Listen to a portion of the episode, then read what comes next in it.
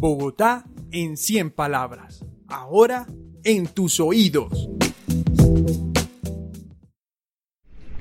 Se busca.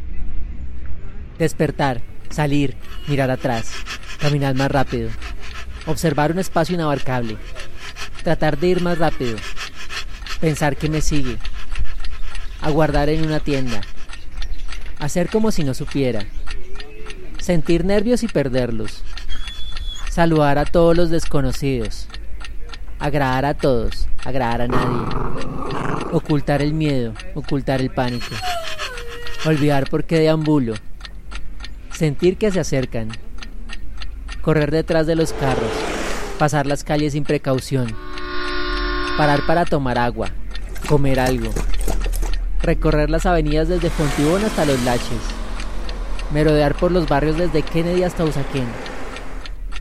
No puedo más. Espero que Sonosis venga por mí. Me perdí. Hani Saunta, 11 años, localidad de Engativá.